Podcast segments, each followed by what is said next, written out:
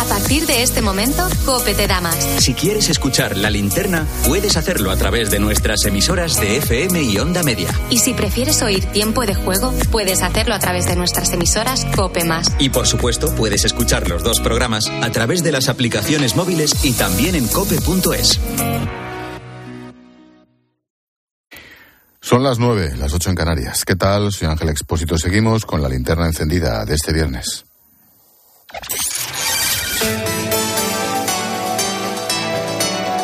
Con Expósito, la última hora en la linterna. Cope, estar informado. Te resumo la actualidad del día en varias claves y en efecto, la primera, una última hora. Estamos pendientes de una operación policial en Barcelona, en la calle Amigo. Los Mossos de Escuadra han detenido a tres personas por secuestrar al menos a dos en una vivienda de la parte alta de la ciudad. Fuentes policiales confirman a la cadena COPE que el operativo estaría a punto de finalizar. Hace unos minutos hablábamos con un vecino de esa zona de Barcelona. Su casa y la vivienda investigada dan al mismo patio. Hace cinco minutos hemos oído como tres explosiones seguidas, que se ha visto como iluminación dentro del patio interior, como si se iluminara el patio interior, que no sabemos muy bien de dónde venía, y se han oído tres explosiones prácticamente seguidas. Pues, hemos visto que no se veía nada, hemos cerrado la puerta y aquí seguimos. Hasta esa zona se han desplazado muchos vehículos y unidades de los Mossos de Escuadra de la Guardia Urbana.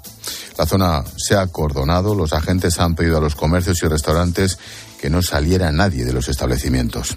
Por ejemplo, a uno que queda puerta con puerta con el edificio en el que se está desarrollando el operativo. Enseguida viene una policía, me suena, no sé, un tiro o que como rompen la puerta, algo así, suena pero enseguida viene una policía aquí frente de mi puerta y dice que no salga, no salga fuera. Lo dicho, en principio la operación está a punto de terminar en el centro de Barcelona. Tres personas habrían sido detenidas por secuestrar al menos a otras dos personas en una, en una vivienda. Segunda clave, vamos con otra noticia de hace unos minutos también, vaya tarde. Joe Biden ha ordenado disparar contra un objeto que estaba, se estaba acercando al estado de Alaska otra vez. Washington, Juan Fierro, buenas noches. ¿Qué tal? Buenas noches. Efectivamente, un jet de las Fuerzas Armadas estadounidenses ha derribado un objeto que se encontraba sobre el espacio aéreo de Alaska. Este objeto fue detectado anoche y era derribado esta mañana. Este objeto que las autoridades estadounidenses eh, no han especificado todavía si se trata de un globo espía chino o no. Dentro de unos minutos va a comenzar una rueda de prensa en el Pentágono donde conoceremos más datos. Se encontraba el objeto a unos 12.000 metros de altitud y suponía, según un portavoz de la Casa Blanca, un razonable riesgo para la población civil, por lo que el presidente Biden dio la orden de derribarlo. Según este mismo portavoz, este objeto tenía un tamaño de aproximadamente un automóvil, lo que sería notablemente mucho más pequeño que el derribado el pasado fin de semana, cuyo tamaño era de tres autobuses. Como digo, Ángel, en unos minutos va a comenzar una rueda de prensa en el Pentágono. Estas noticias que acabamos de ofrecer han sido confirmadas por la Casa Blanca y sin duda dentro de esos minutos tendremos muchos más detalles de este nuevo incidente en esta ocasión en Alaska. Pues hablamos en un rato si quieres, Juan. Gracias. Hasta ahora. Hasta ahora. Y tercera clave, siguen las reacciones al aval del Tribunal Constitucional a la ley del aborto de Zapatero del año 2010. El cardenal y presidente de la Conferencia Episcopal, Juan José Omella, cree que es una incoherencia proteger la vida de los animales y olvidar el cuidado del ser humano en sus momentos de máxima fragilidad. Esto en alusión a que ayer también salió adelante la polémica ley de bienestar animal que, por ejemplo, deja fuera de la misma a los perros de caza.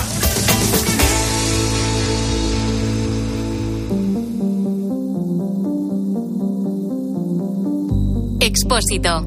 La linterna. Cope. Estar informado. Mira, un par de datos. Una de cada tres personas dedicadas a la investigación en el mundo son mujeres. Una de cada tres. En las cátedras de las universidades españolas, un 24% son mujeres. Es un problema que con el tiempo tiene una tendencia, la que es, como ves, se sigue reflejando en los puestos de liderazgo de muchas empresas de nuestra sociedad.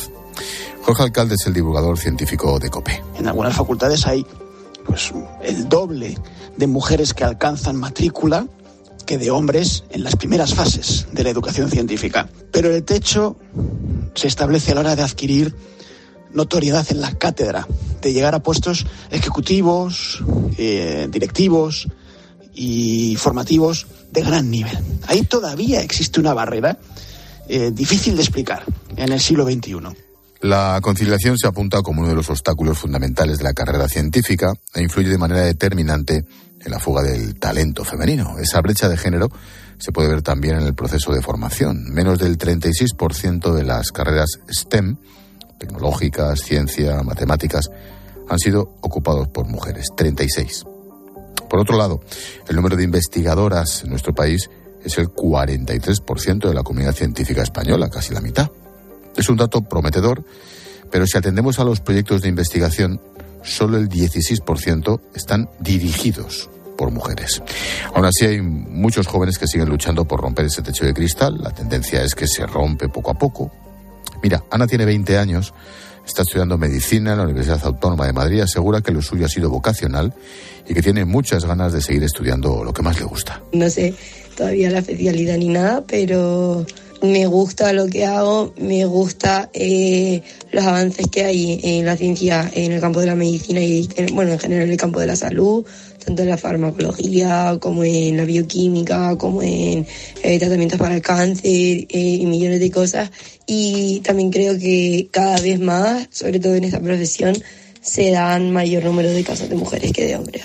La realidad es que si miramos atrás en el tiempo ha sido muy importante los nombres de la mujer en la ciencia. A verlas siempre las ha habido y han sido en algunos casos, como digo, muy relevantes.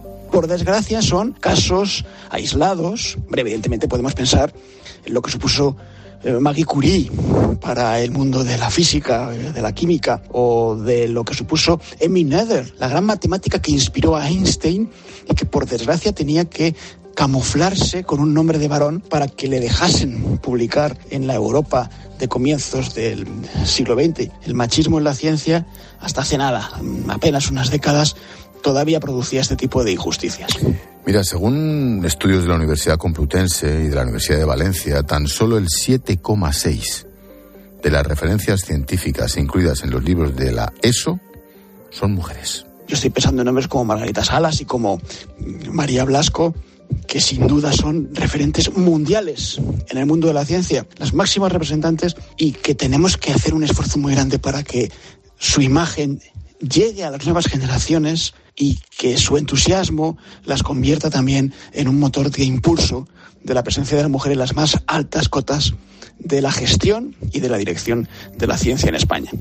Todavía en pleno 2023 hay cifras que nos demuestran que hay mucho por hacer si se quiere seguir luchando por la igualdad en un sector como la ciencia, la tecnología. Por eso, justo un día antes de la celebración del Día Internacional de la Mujer en la Ciencia, quiero contarte algunos ejemplos de mujeres que con su coraje, su valentía, su esfuerzo han conseguido ser un ejemplo en nuestro país y fuera de él y rompen barreras.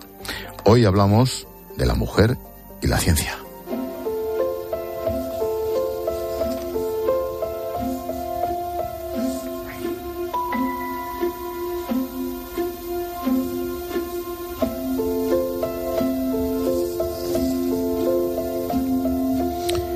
Para hablar de nuestra primera protagonista, quiero llevarte hasta principios de los años 60.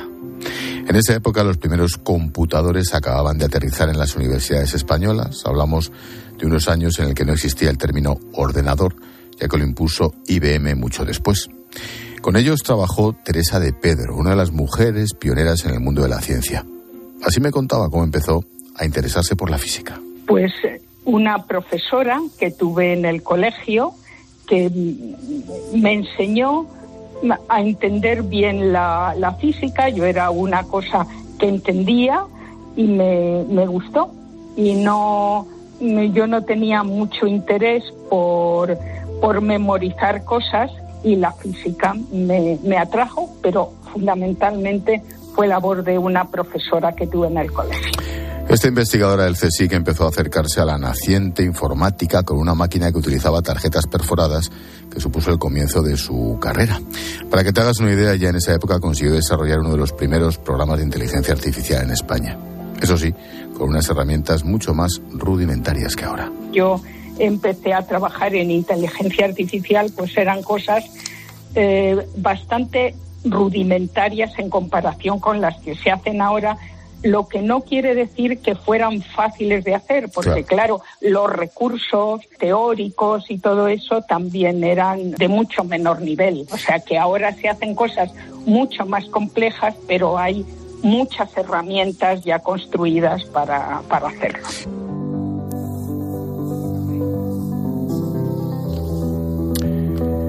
Hablar, por ejemplo, de investigación del Alzheimer en España significa hablar de la doctora Mercè Boada. Esta neuróloga catalana lleva varios años ocupando el ranking de mujeres más influyentes del mundo, además de ser una de las doctoras españolas más reputadas. Hoy es un lujo saludarla porque ha sacado unos minutos de su tiempo para hablar de mujer y ciencia, en fin, en un día que está de fiesta en casa. Doctora Mercé, buenas noches. Buenas noches, buenas noches. Un placer de estar con ustedes. Igualmente. Un gran placer. Igualmente. Un gran placer. Igualmente, doctora. Fundadora directora de la Fundación ACE. Ahí se vuelcan para ayudar a los enfermos de Alzheimer, de a sus familias. ¿Exactamente qué se hace en la Fundación? Bueno, la Fundación es una institución que fíjate, tiene una publicación donde la Alzheimer Association dice que se tendría de clonar este tipo de institución, porque cuando se cuando se diseña, cuando la diseñamos, la diseñamos como un todo integral, entendiendo que la enfermedad de Alzheimer pasa por todo un diagnóstico clínico, por etapas diferentes, cada una de ellas con su complejidad, con sus necesidades y con sus uh, tratamientos específicos, pero que en, en, este fluir o en este trayecto de la enfermedad hay dos elementos que son importantes. Uno, el respeto y la dignidad al paciente. Eh, este paciente que ha estado muchas veces um, subrogado de la, de la sociedad, ha estado desestimado, porque algunas veces no es agradable, ¿no? es difícil, es complejo, lo hemos escondido.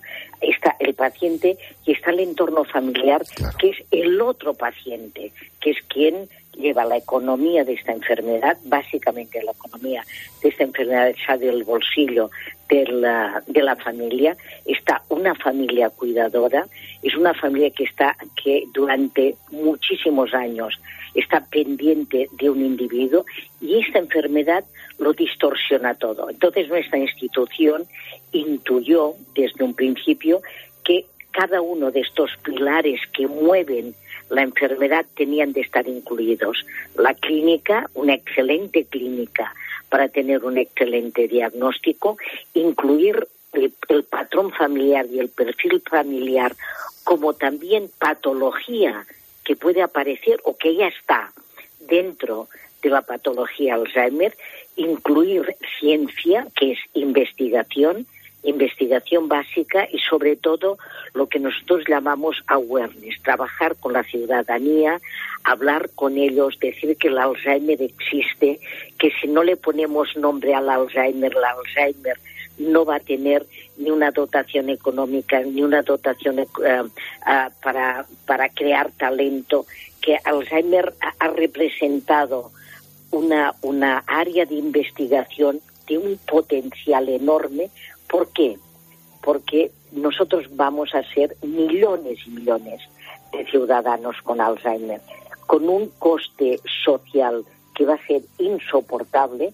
Por lo tanto, el esfuerzo de todos los estados, de las naciones, han de estar en invertir en investigación, en retener talento y sobre todo en influir en los médicos jóvenes, que yo pienso que es parte de lo que me, ha caracterizado.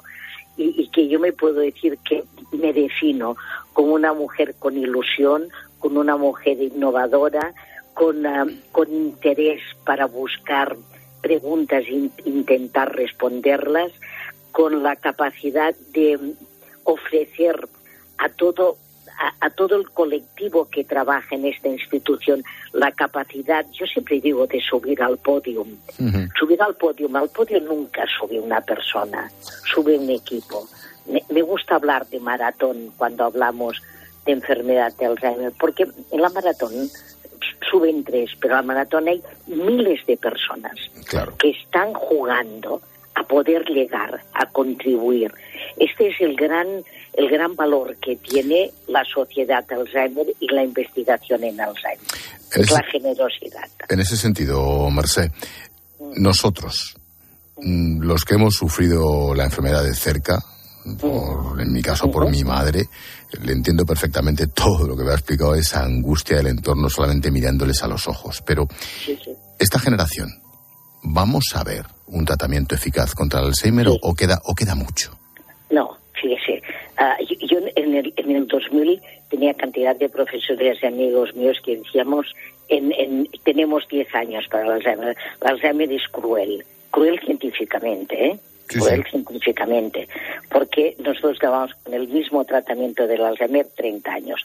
En estos 30 años han habido cantidad de fármacos que han fallado, que no han llegado ni a una fase 3, que no han podido dar una resolución. Este año mismo, este año mismo, hemos tenido un, estudio donde nosotros hemos estado casi desde el principio, llevamos 10 años trabajando con ellos y, ha sido un estudio fallido, pero con una resiliencia de la industria farmacéutica para entender el porqué y cómo mejorarlo, y al mismo tiempo hemos tenido la oportunidad de tener un fármaco que estará en el mercado, en el mercado español posiblemente en el, en el 24 por los procesos administrativos, por los procesos de registro y que va a dar una solución. Una solución representa, representa, y lo hemos de entender muy bien, no curar la enfermedad. Esta enfermedad es complejísima porque forma parte del envejecimiento también. Por eso la enfermedad aparece a partir globalmente a partir de los 73, 75 años, los casos más jóvenes. En nuestra institución que estamos preparando ahora un estudio sobre 6.000 casos de Alzheimer seguidos, más de 5 años y algunos 10, solamente un 10% son menores de 65 años. ¿Qué hemos de buscar? Hemos de buscar las características de estos que no tienen 65 años para entender las dos diferencias y dar posibilidades a detectar. Lo importante es detectar lo antes posible, yo, yo, utilizo la palabra inglesa on time, en el momento oportuno. no, no, no hacer oídos sordos, no decir usted tiene 75 años, es viejo. Aquí no es viejo nadie, nadie. Es viejo quien quiere ser viejo. Qué bueno. Doctora Merced Boada, más que un referente, directora fundadora de la Fundación ACE, gracias por atendernos y si me permite el guiño, no sé si nos estará escuchando alguien muy importante. Dele un abrazo y felicite a su marido, ¿vale?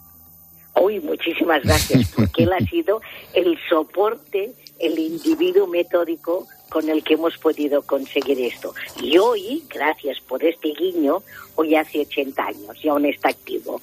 Muchísimas gracias. Qué bueno, un saludo. Doctora, un beso muy fuerte. Adiós, Merced. Un beso muy fuerte, gracias.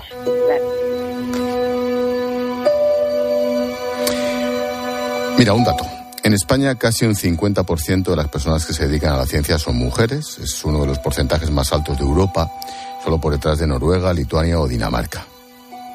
María Ángeles González Nicolás comienza su historia en el año 2000 cuando termina sus estudios de biología su vocación era la investigación, tenía claro que quería cambiar y mejorar la vida de la gente. La realidad le dio de bruces porque cuando finalizó sus estudios no tuvo muchas opciones para trabajar en ello, así que fue trabajando de lo que salía, teleoperadora, auxiliar de seguridad. Empezó a trabajar en el Hospital Ramón y Cajal como celadora. Así lo contaba en Mediodía Cope. El problema es que, bueno, pues al salir pues tampoco había muchas opciones y acabé terminando eh, de celadora, que la verdad es que también fue una experiencia que de todo se aprende y aprendí muchísimo también en esta época. En el hospital recordó el motivo por el que había decidido estudiar biología, aunque como celadora estaba aprendiendo mucho, no la llenaba, claro. Así que con 30 años se puso a estudiar una FP para conseguir su sueño. Yo ya tenía mis 30 años y, y yo sabía que, pues que quería estar en un laboratorio y que quería investigar. Y, y dije, pues adelante. Yo estaba ya fija en, el hospital y, nada, me matriculé aquí en el Hospital Guerrero Marañón y para hacer el, módulo de laboratorio y, adelante lo, lo, hice, lo compaginé con, con el trabajo y, bueno, pues me saqué el título y, nada, y, ese mismo año pues ya me contrataron aquí en el hospital. Dejó todo, se puso a estudiar y ahora, 16 años después, es una de las investigadoras del Laboratorio de Fisiopatología Renal del Hospital Gregorio Marañón. Y no solo eso, sino que junto a su equipo ha descubierto el primer protector del riñón en el mundo.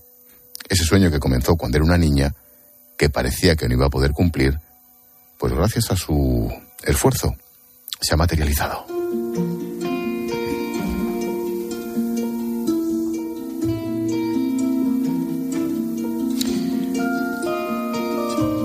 Nos vamos a Estados Unidos, allí investiga otra española, de Lugo, se llama Sonia Villapol, y nos atiende desde Houston, trabajando en la microbiota como biomarcador del COVID persistente.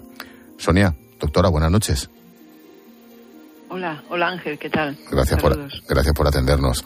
Eh, a ver, ¿qué tiene que ver la microbiota como elemento para luchar contra el COVID persistente? En un minuto, ¿cómo me lo explicas?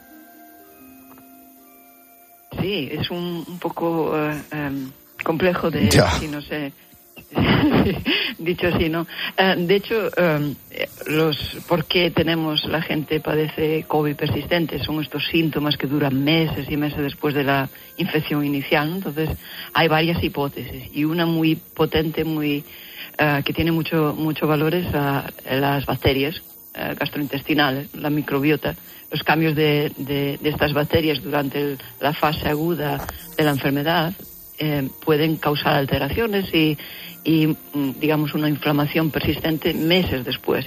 Y esta, estas bacterias que cambiaron causan estos daños, esta toxicidad, y es lo que puede ser una de las causas de COVID persistente. Puede haber varias, pueden estar varias al mismo, actuando al mismo tiempo o puede ser solo esto. Entonces es es bastante importante para entender la inflamación y cómo, cómo estos síntomas se podrían reducir. Qué bueno. Sonia, mmm, naces en Lugo, estudias en Barcelona, en París. Ahora llevan muchos años en Estados Unidos. Siempre, siempre se habla de la fuga de cerebros. En tu caso, ¿cómo acabas? En Houston, en este caso. Sí, yo, lo, a mí me gusta llamarle más... Uh, emigrante, porque es que somos emigrantes, no hay, hay no hay distintas clases de, de emigrantes, claro, claro, claro. emigrantes, claro, sí, entonces, bueno, es como a veces nos dicen que, bueno, tenemos este espíritu aventurero, que se marchan por ahí a explorar, no, no, no, no, hay una razón que no podemos, no pudimos por circunstancias X, ¿no? quedarnos en nuestro país, hacer lo que queríamos y tuvimos que emigrar, entonces es un, es un colectivo de de científicos, de investigadoras y investigadores que estamos por el mundo, ¿no? Hay, hay muchísimas asociaciones de, científicos españoles en el extranjero. Aquí tenemos una en Estados Unidos, hay en Alemania, en Japón. Es increíble. El tema es que ni se sabe cuántos somos, ¿no? Entonces, ah, la trayectoria es simplemente seguir los pasos, ¿no? En tu trayectoria profesional estás buscando siempre posibilidades de, crecer, de, de avanzar y, todos los pasos me, cada vez me iban llevando más lejos de casa, ¿no?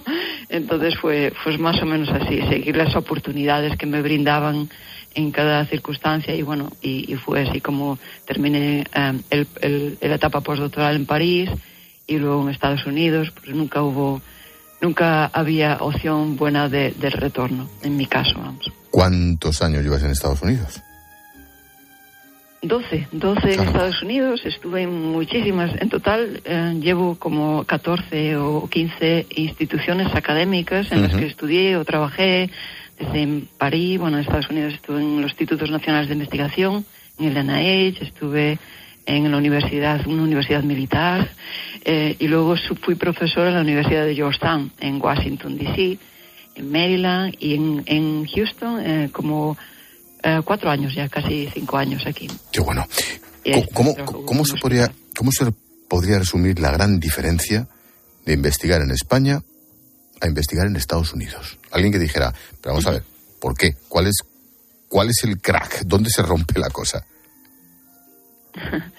es, básicamente eh, la paciencia que puedas tener eh, por, por, por esperar oportunidades o, o no, ¿no? Es decir, Ah, yo no la tenía mucho.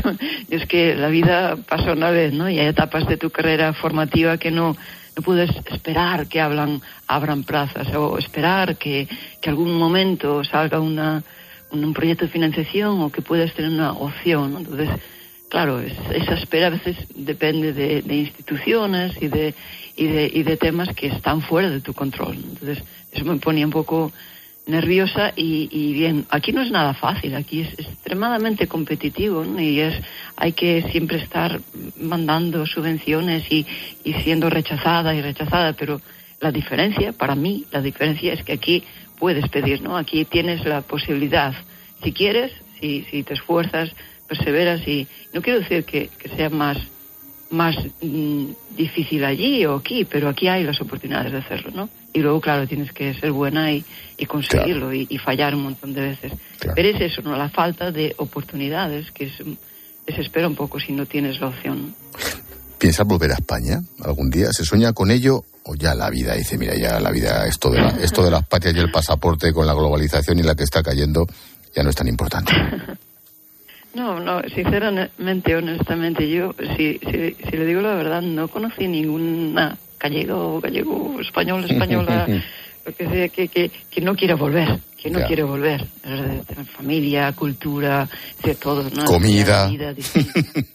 Exacto, pulpadas y con marisco. Pero, pero claro, obviamente, eso se reserva para las vacaciones y, bien agradecidos. Pero el tema es... Eh, y claro, es un poco difícil, eh, claro, volver y, exigir lo mismo que nos ofrecen aquí, porque no se ven de momento las opciones. Volver sí, siempre, siempre está en, en mente y, en algún momento cuando haya una oportunidad que, que, merezca la pena, y digo, bueno, confío, aunque sea menos de lo que tenemos aquí, pues sin, sin duda alguna, ¿no? De momento no lo, no lo, no lo encontré, pero, pero claro, sí, siempre estamos esperando. Sonia Villapol, científica, trabajadora allí, en Estados Unidos, nacida en Lugo, ¿dónde? ¿Dónde de la provincia de Lugo? En, en Bretoña, en el, Ayuntamiento de la Pastoriza, es en Terracha, en Lucense, sí. Qué bueno. Muy orgullosa. Pues claro que sí. Doctora Sonia, gracias por atendernos y mucha suerte. Eso, vosotros sí que sois auténtica, vosotros sí que sois auténtica marca España. Gracias. Gracias, gracias por darnos visibilidad. Adiós. Buenas noches. Hoy hemos recordado algunos nombres de mujeres que han marcado y que marcan el mundo de la ciencia, referentes que pueden servir para que las más jóvenes persigan su sueño de ser científicas, para, para lograr que más pronto que tarde consigan romper el techo de cristal que aún sigue dominando, aunque va cambiando, la ciencia en España.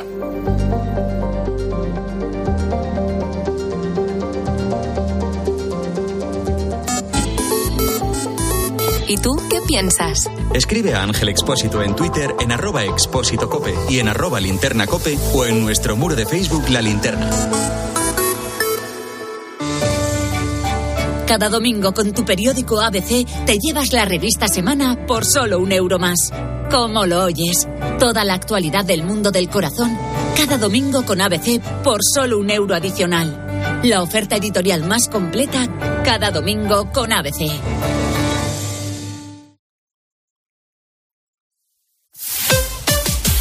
Escuchas Cope. Y recuerda, la mejor experiencia y el mejor sonido solo los encuentras en cope.es y en la aplicación móvil. Descárgatela. Estos son algunos de los sonidos más auténticos de nuestro país. El rumor de la siesta después del almuerzo. El repicar de las campanas de la Puerta del Sol. Ese alboroto inconfundible de nuestra afición y el más auténtico de todos. El afilador. Solo para los amantes del auténtico, crema de orujo, el afilador. El afilador. El afilador, el sabor del auténtico orujo. Dos cositas. La primera, me he quedado tirada y has tardado en venir a por mí. La segunda, yo me voy a la mutua. Vente a la mutua y además de un gran servicio de asistencia en carretera, te bajamos el precio de tus seguros, sea cual sea. Por esta y muchas cosas más, vente a la mutua. Llama al 91 555 5555. 91 555 5555. Condiciones en mutua.es. Esta semana, prueba la cerveza 00 Día Ramblers. Ahora tres latas por un euro. Solo por 0,33 la lata, llevando tres. Nueva calidad día. Confirmada. ¿Buscas diversión? La dificultad para conciliar trabajo y familia explica caída demográfica en China. Bueno, porque además allí los abuelos en China siguen trabajando. Y aquí. De aquí. Sí, sí. Mírame a mí. A las 10 de la mañana la tienes asegurada con Carlos Herrera en Herrera en Cope. Pues oye, yo estoy deseando ir a buscar nietos. La ventaja nuestra, tuya, de Tony y mía es que cuando nos des nietos, No vamos a poder. hijos nos van a dejar a la tata para que cuide de los nietos y de nosotros. Eso no. Escucha Herrera en Cope. De lunes a viernes de 6 a 1 del mediodía. Con Carlos Herrera.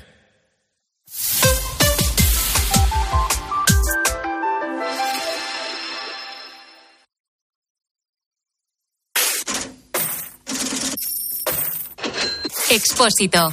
La linterna. Cope. Estar informado.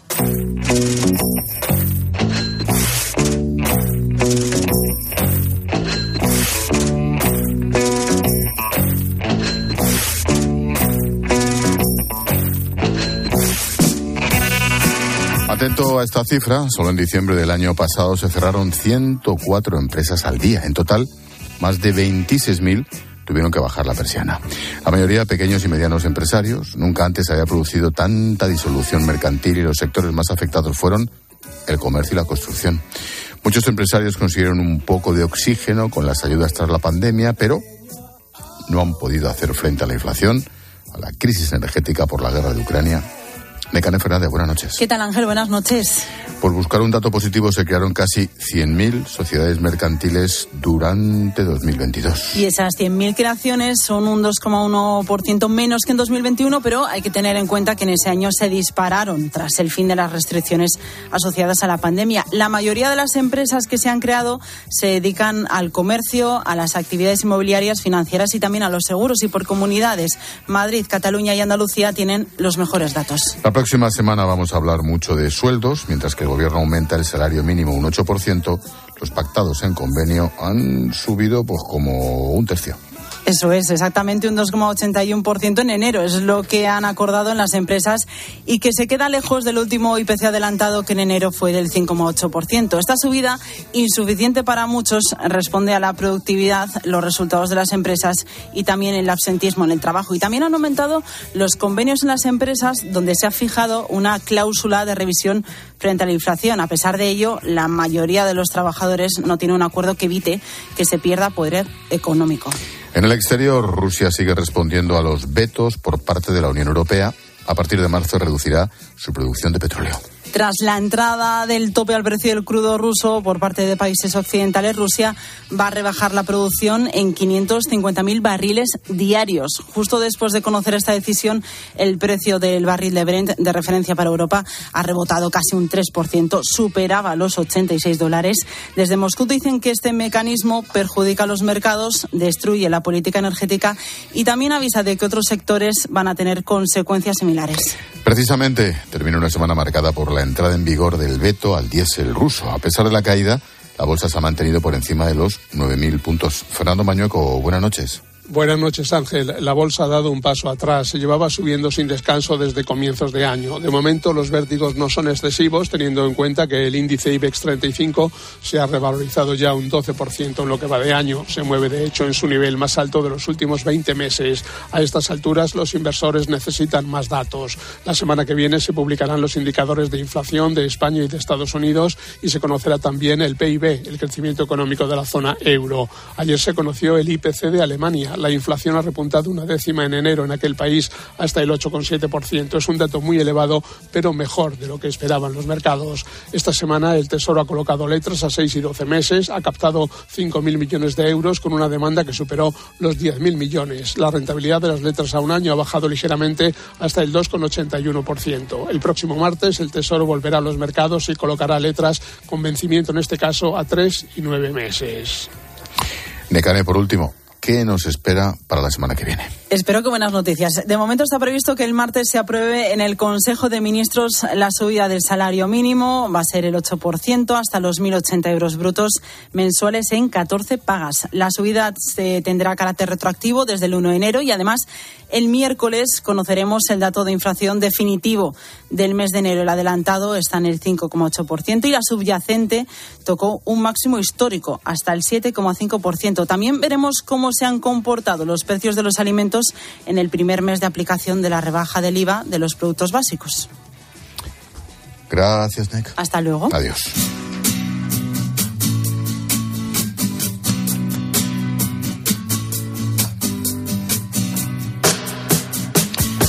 Toca repasar la semana, lo hacemos como siempre con Yolanda Gómez, subdirectora del diario ABC. Yolanda, ¿qué tal? Buenas noches. Hola, buenas noches. Oye, esta semana hemos conocido que el precio de la vivienda se ha moderado un 6,9% en enero, su menor alza desde marzo. ¿Esto implica un cambio de tendencia o es pronto? Hombre, es un poco pronto, pero lo que está claro es que a medida que suban los tipos de interés, lógicamente eso te, te frena al final tu, tu propia capacidad de la capacidad de compra, ¿no? Porque no todo el mundo puede puede luego permitirse el lujo de, de, pagar mil euros no por una hipoteca quizás no entonces pues eh, lógicamente al final eh, tú si tienes la, el crédito gratis puedes pagar más precios por la vivienda pero si si no si la hipoteca va a ser más alta porque tienes que pagar más intereses pues eh, si los precios siguen subiendo no puedes comprar. Entonces bueno al final los precios se tienen que ajustar también a la, a la propia demanda y es, es normal que que se hayan ajustado ese poquito, que una subida de un 6% ya está bien y lo lógico es que este año no suban tanto. Eh, el gobierno sigue a la gresca en este con todo, pero en este caso también con las medidas para intentar aliviar las hipotecas. La parte de Podemos presiona para aumentarlas, las medidas. La vicepresidenta Calviño dice que hay que esperar. ¿Tú cómo lo ves? Hombre, yo creo que desde luego hay que esperar. Si es que lo estamos viendo, ¿no? Cada vez se, que se interviene el mercado tiene unas consecuencias. Sí, mira, mira, los al alquileres, final, ¿no? Por eso ejemplo. te iba a decir. Mira lo que está pasando con los alquileres. O sea, al final los precios de los alquileres han subido casi un 10% en el último en el último año, porque si tú al final el mensaje que estás mandando es que luego no vas a poder ajustarlo año tras año ni a la inflación ni ni a las circunstancias de, de los mercados ni a nada, pues lo que haces es poner unos precios muy altos y vamos, no solo que no los puedas ajustar, sino que encima no puedes, eh, si no te pagan, no los puedes echar o te lo ponen complicadísimo y estás anunciando una ley de vivienda eh, muy intervencionista, pues al final lo que haces es que por si acaso eh, el punto de partida de, esos precios pues ya es muy alto, con lo cual en lugar de conseguir lo que se supone que se pretende, que es eh, tener un alquiler asequible o proporcionar un alquiler ase, asequible a, todos los ciudadanos y especialmente a los jóvenes, pues al final consigues lo contrario, ¿no? Y en este caso pues puede ocurrir lo mismo, ¿no? Si de momento es verdad que tienes un código de buenas prácticas, que lo hemos dicho muchas veces, y a ningún banco le interesa que, que le dejen de pagar la hipoteca, lo que le interesa es facilitarlo para que lo puedan pagar o aplazarlo o dejar un margen y ya lo subiremos más tarde, pues muy bien, lo, lo haces de esa manera, pruebas a ver cómo, cómo lo puedes hacer, pero ¿cómo vas a poner un tope a las hipotecas variables? Eso es una hipoteca fija, no es una hipoteca variable. Entonces, no te tendrías que haber beneficiado tampoco cuando el Euribor estaba al menos 0,5. O sea, es que al final es eh, cargarte toda la lógica del mercado, ¿no? En el capítulo pensiones, el ministro José Luis Escriba asegura que la reforma está a punto de cerrarse. El problema es cómo. Claro, el problema es cómo, porque es verdad que a medida que se van acercando las elecciones municipales autonómicas y luego las estatales, pues eh, es más complicado poner medidas de, de ajuste, ¿no? Entonces, eh, pero claro, Europa está, está ahí. Teníamos que haber presentado esa reforma antes de que acabara el año. En fin, nos dieron un mesecito más de plazo. Ya estamos en febrero y ahí seguimos. Y mucho me temo que las medidas que se vayan a tomar al final eh, vayan a ser todo de subir cotizaciones y con la coletilla esa de a las rentas altas, que en fin, las rentas altas para estos señores pues somos pues los trabajadores eh, que, trabajamos un cerro de horas o que o los que han estudiado mucho y tienen pues trabajos tecnológicos o bueno, que tienen un, un buen sueldo, pero para ellos eso 40, 50 mil euros ya son sueldos elevadísimos y bueno, y al final lo que hace subiendo cotizaciones por ahí es limitando, poner más costes al empleo y limitando por un lado que suban los sueldos y por otro lado que se cree empleo y empleo de calidad. ¿No?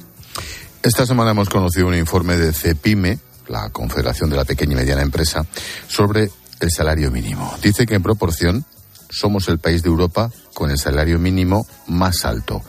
¿Me lo expliques? Bueno, pues lo que quiere decir CEPIME, al final tú el salario mínimo, y, y lo hemos comentado algunas veces con las pensiones, tú lo tienes que, lo tienes, eh, que, que que comparar con el resto de los salarios. Entonces, a lo que se refiere CEPIME es que solo España, y creo que hay otro país, Grecia, en Europa, que tienen que el salario mínimo eh, supera el 50% del salario medio. El resto, en el resto de los países europeos no es así, ¿no? Entonces, lo que tú no puedes hacer es subir desproporcionadamente una parte de los salarios y los otros no. Acabáis de dar los datos, ¿no? De, convenios, que está, está habiendo subidas que no llegan ni a la mitad, ¿no? O están en torno a la mitad de, de ese, de ese 8% que sube el salario mínimo. Entonces, al final, lo que estás haciendo es eh, eh, pues estropear un poco ¿no? la correlación que hay entre todo. Y lo mismo nos pasa con las pensiones. Si al final las pensiones te suben mucho más que los salarios, pues estás creando ahí como grupos privilegiados, que unos sí les compensas la inflación, otros no, pero al final, eh, o sea, no dejas que, todo, que, que, vaya, que actúe de una manera un poco, un poco más, más libre y de, de una manera pues con más sentido, digamos, ¿no? No puede ser que, que, cobre lo mismo pues eh, una persona con un trabajo no cualificado que, que, otras que sí que han estado preparándose durante muchos años y que, y que tienen trabajos mucho más cualificados. No tiene que haber una diferencia. Yolanda, el Banco de España ha advertido de las consecuencias de la rigidez del mercado laboral. Dice que puede restarle efecto a los fondos europeos. Me quedo con esto segundo. ¿Cómo ves la gestión de los fondos europeos? Pues, pues mira, la gestión, el caso es que tú coges los datos y dices, bueno, si España es el país de la UE que más dinero ha recibido, pero claro, lo que te preguntas es dónde está ese dinero, ¿no? Porque luego eh, hablas con, con las empresas, sobre todo con las pequeñas, y dices, no, si es que aquí no ha llegado. Entonces, bueno, es verdad que yo creo que, que hubo problemas desde el primer momento, ¿no? Que en lugar de crear una eh, en lugar de crear eh, pues un grupo que, que, gestionara eso, un grupo independiente, se dejó en manos de, en teoría de los ministerios para decirnos que, que, así era más ágil su concesión, pero la verdad es que no está, no está siendo así, ¿no? Está llegando con cuentagotas y de los más de 30.000 millones que hemos recibido, pues ejecutados todavía hay, todavía hay muy poquitos y la verdad es que es una pena, ¿no? Y lo que dice el Banco de España al final cifra el impacto en un crecimiento medio de en torno a unos 75 puntos en el mejor de los casos, el eh, de PIB, ¿no? de crecimiento anual, que no está mal. El gobierno esperaba mucho más, mucho más del 2%. Y, y también es interesante eh, lo que comenta, por un lado, esa rigidez en el mercado laboral, que es lo que decimos a veces eh, en ese intento de proteger a los trabajadores, al final acabas haciéndoles daño porque no les permites que, que lo contraten, ¿no? que los contraten subiendo tantísimo los costes y dificultando tanto pues la movilidad ¿no? y el, el, el cambio de, de puestos y, por otro lado, pues también la falta, que es también a eso se hace, referencia al Banco de España, la falta de trabajadores especializados, ¿no? Es increíble que en un país como el nuestro, con más de tres millones de parados, que falten trabajadores eh, eh, tecnológicos eh, y no solo tecnológicos, ¿no? De, formación profesional para poder utilizar esos fondos y para poder aplicarlos, ¿no? Pues eso, la verdad es que es muy triste en un país como el nuestro, con tanto paro, que no podamos utilizar eso porque no tenemos los trabajadores cualificados o necesarios para, para poder utilizarlos. Y la última. El IPC de Alemania sido muy alto, en el 8,7. ¿Crees que la inflación se va a estancar en estos primeros meses del año o la cosa continuará? Bueno, estamos viendo eh, que la inflación general está bajando, está en el 5,8 el, el adelantado, no creo que varíe mucho ahora cuando conozcamos los datos definitivos, lo que habrá que ver es al final cómo ha impactado esa rebaja del IVA en los alimentos, porque en el indicador adelantado no nos aparece eh, desgajado, ¿no? Producto por producto. Veremos a ver cómo ha impactado eso. La verdad es que de momento yo creo que los que vamos a la compra, pues mucho tampoco lo estamos notando y lo que sí hemos notado es la subida que, pagamos más por las gasolinas y los, gasóleos, ¿no? los que vamos a la compra de verdad, ¿no? ¿Quieres decir? Bueno, en fin, tampoco es que vaya yo excesivamente, pero vamos, los que vamos a la compra. Si no, lo digo por ti o por mí, lo digo por otra que esta semana En fin. Sí, sí. En fin, pues eso, que, que algo, o sea, que, que, en fin, que está bien, que yo eh, siempre he sido partidaria de esa rebaja del IVA. Sabes que mm, hemos dicho más de una vez que se ha quedado corta, que ojalá hubieran metido pescados y carnes y carnes también. Eh, pero bueno, esperemos un 5,8. Sigue siendo una barbaridad, sigue siendo una barbaridad. Lo más grave, de todas maneras, y también lo hemos repetido aquí muchas veces, es la subyacente, el 7,5%. Yo, vamos, no sé si cuando empecé a trabajar eh, estaban en esas cifras. Eh, eso es lo más preocupante porque va a ser complicado de, complicado de reducir. Pero bueno, espero que cifras como las del año pasado, que llegamos a cifras de dos dígitos, espero que no volvamos a verlos, ¿no? Yolanda Gómez, subdirectora de ABC, como todos los viernes. Gracias. Gracias a vosotros. Buen fin de semana. Igualmente. Adiós. Chao, chao.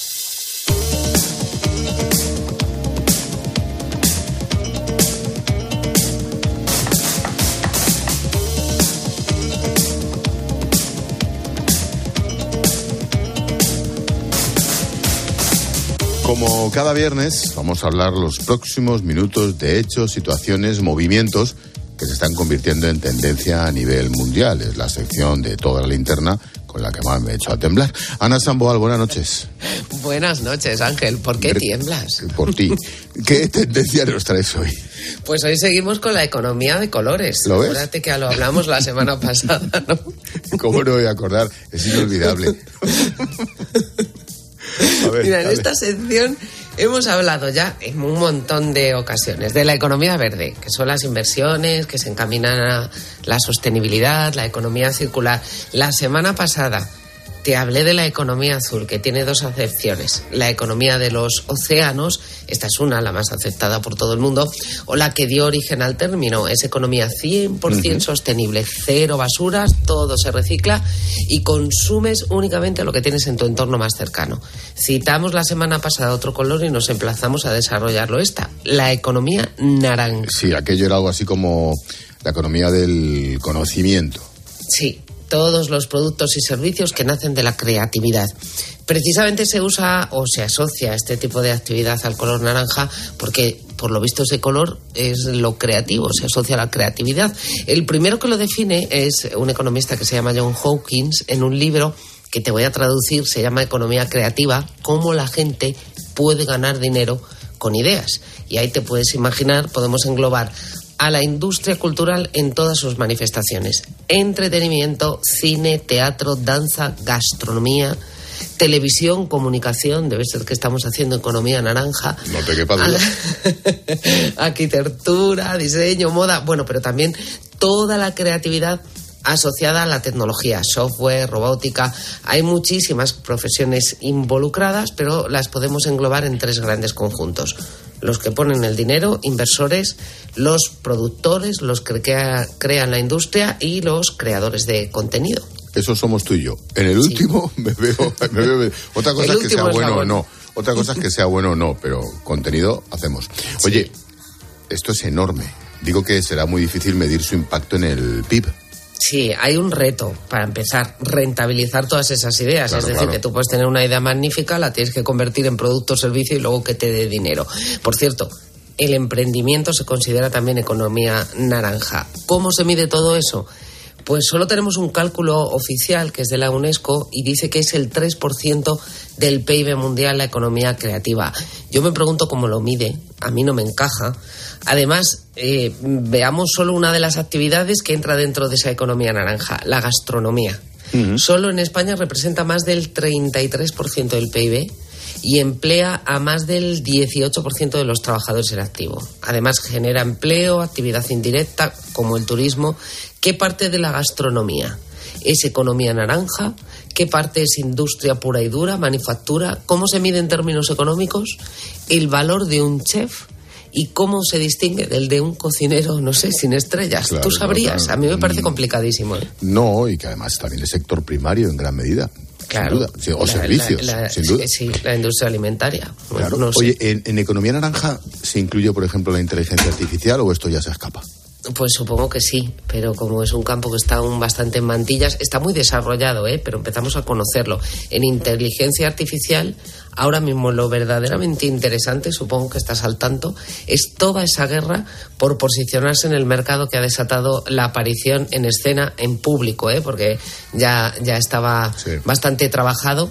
Hablamos de ello hace unos días, de ChatGPT un millón de personas de suscriptores en solo cinco días se han tenido que hacer paradas intermitentes porque es que no dan para dar servicio.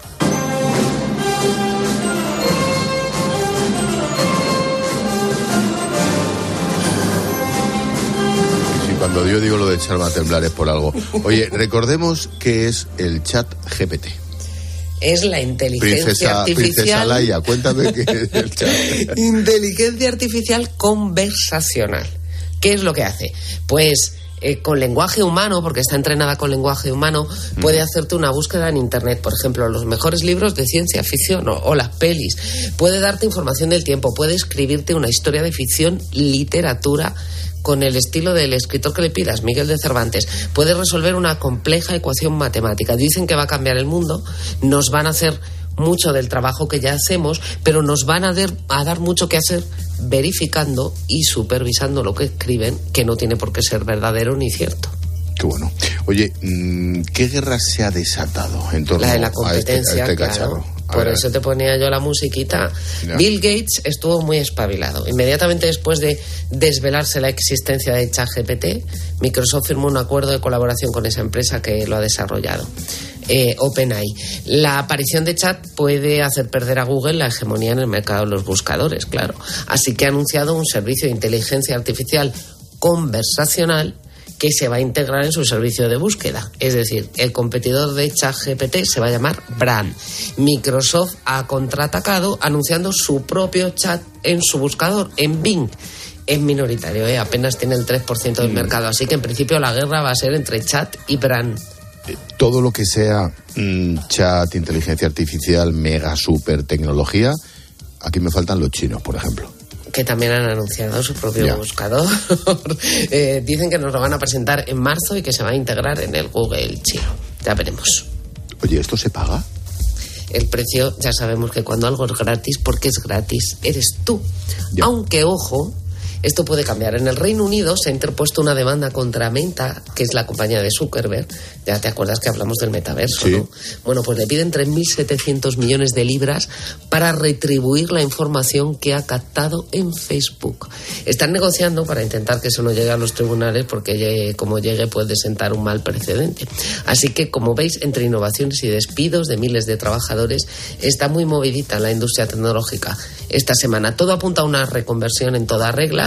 Además, deben estar rezando para que acabe la subida de los tipos de interés en Estados Unidos. Les va a todos muy mal con el dólar fuerte. Y dirás, ¿por qué? Pues porque una buena parte, gran parte de sus ingresos los generan en el resto del mundo. Y cuando tienen que convertir las monedas locales en un dólar tan caro, se están dejando una fortuna. Qué bueno. Em, oye, aparte de toda esta locura naranja, me traes una segunda tendencia. La inversión en mercados frontera. Mercados frontera. ¿Eso qué es? Pues son países que no están desarrollados, pero que tampoco están en la categoría de emergentes. Por ejemplo. Estonia, Bulgaria, Kenia, Vietnam. Jambo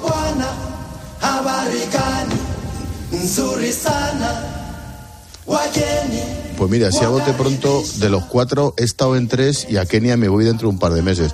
Eh, ¿Por qué son tan interesantes? viajes, sí, sí, sí. ¿Por qué son tan... Ya te llevaré alguno. ¿Por qué son tan interesantes estos, estos estados frontera? Pues varias, por varias razones. Una, como no eran ni desarrollados ni eran emergentes, emergente puede ser la India, pues nadie estaba mirando a esos países. Y lo cierto es que están creciendo y ofrecen expectativas de inversión interesantes. Pueden ser países pequeños con un alto nivel de desarrollo, como Estonia.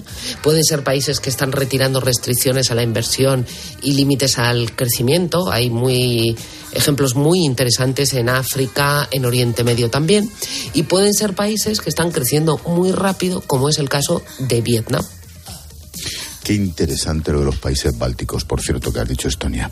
Oye, mm, ¿son inversiones Precioso, además. Sí, sí, sí, no, y esa frontera con Rusia, imagínate. ¿Son inversiones arriesgadas. Claro, tienen mucho más riesgo que si inviertes en Europa o en Estados Unidos, por ejemplo, entre otras cosas, porque esos mercados son muy poco líquidos, hay muy poco dinero, se puede mover el mercado con, con una o dos inversiones potentes, pero el potencial de crecimiento de los países es mucho más alto que el que tenemos por estos lares.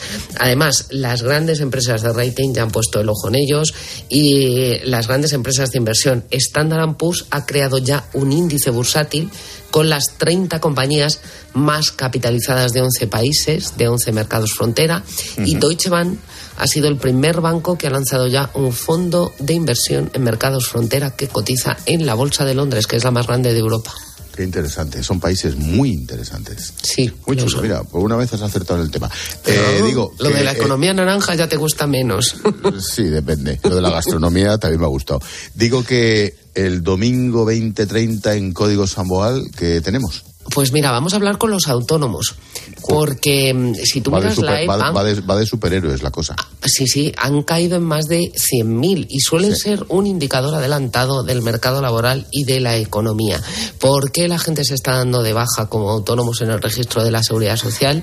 Pues de eso hablaremos. Va a estar con nosotros Miguel Ángel Tobías, que ha vivido varios terremotos, entre ellos el de. Haití, y que ha estado tiempo después allí y, y nos va a contar su experiencia, cómo se vive y cómo se trabaja para levantar un país una vez que se van de allí las cámaras de televisión, que ocurrirá en Turquía y sobre todo en Siria más temprano que tarde. Y analizamos la actualidad. Por cierto, te quiero ver por allí hablando de tu libro, ¿o no? Sí, hombre, Jope, qué bien. Muchas gracias. ¿Me Se te había olvidado, tienes una cita con códigos en Boal, ¿eh? ¿Cómo se? Vamos, si, si, si me olvida a mí una cita contigo sería para matarme desde luego. directamente. Ana, te veo el domingo. Gracias, Ángel. Gracias a ti, un beso. Buenas noches. Chao, chao.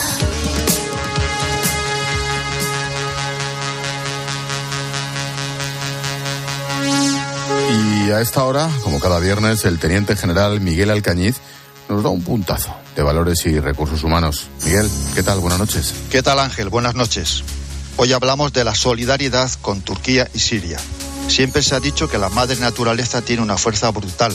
Una de esas manifestaciones desmesuradas de impetuosidad son los terremotos. La liberación de energía sacude bruscamente la corteza terrestre y sus ondas sísmicas arrugan montañas y valles, destrozando todo lo que se posa en la superficie. Este lunes pasado, un terrible terremoto se cebó en las zonas de Karamanmara de Turquía y el norte de Siria. El sismo alcanzó 7,8 en la escala de Richter. Alrededor de un minuto de temblores fueron suficientes para colapsar obras públicas, derrumbar edificios y provocar miles de muertos y heridos. Se da la circunstancia que a los habitantes sirios de Alepo les persigue la mala suerte. Después de 12 años de guerra cruel, acogió allí a miles de refugiados de la contienda. Llegó después la pandemia del COVID y ahora este sismo les azota sin piedad. Uno se pregunta, ¿qué ha hecho esta generación de personas para merecer esto?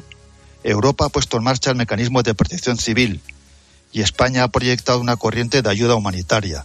La UME, el ERICAM de la Comunidad de Madrid, buques de, de la Armada, bomberos de muchas ciudades españolas, ONGs, etcétera. Todos hemos visto imágenes desgarradoras que muestran el dolor de familias destrozadas, pero unas acciones nos reconfortan dentro de esta enorme tristeza. Me estoy refiriendo a la formidable solidaridad de voluntarios anónimos que han llegado a los aeropuertos turcos y sirios de todas las partes del mundo. Se lanzan al rescate de las personas sepultadas mientras intuyen un hilo de vida que clama socorro entre los escombros. Nuestro reconocimiento y felicitación a todos estos valientes que nos muestran con su ejemplo que la esperanza es lo último que se pierde. Buen fin de semana, Ángel. Igualmente, general, cuídate.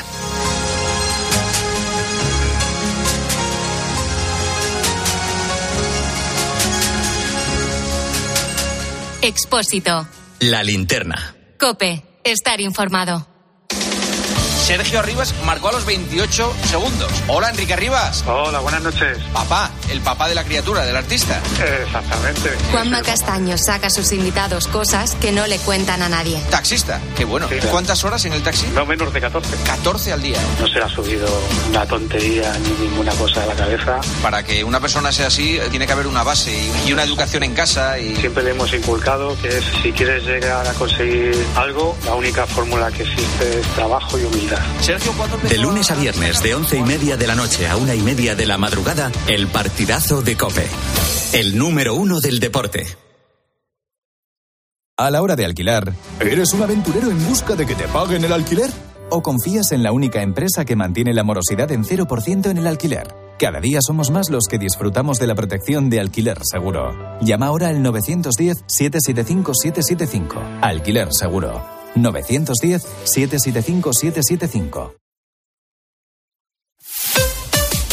Escuchas la linterna. Y recuerda, la mejor experiencia y el mejor sonido solo los encuentras en cope.es y en la aplicación móvil. Descárgatela.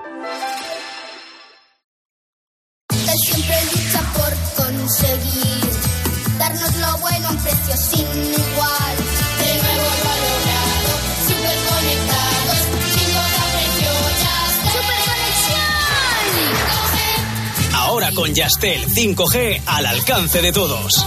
Llama al 1510. Los mejores tomates, los de mi huerto. El mejor pan, el que me hago yo en casa. La mejor electricidad, la que me dan las placas solares de Solideo. Hazte autoconsumidor y genera tu propia energía con Solideo. Placas solares, baterías y aerotermia. Solideo.es. Es que no hay otra.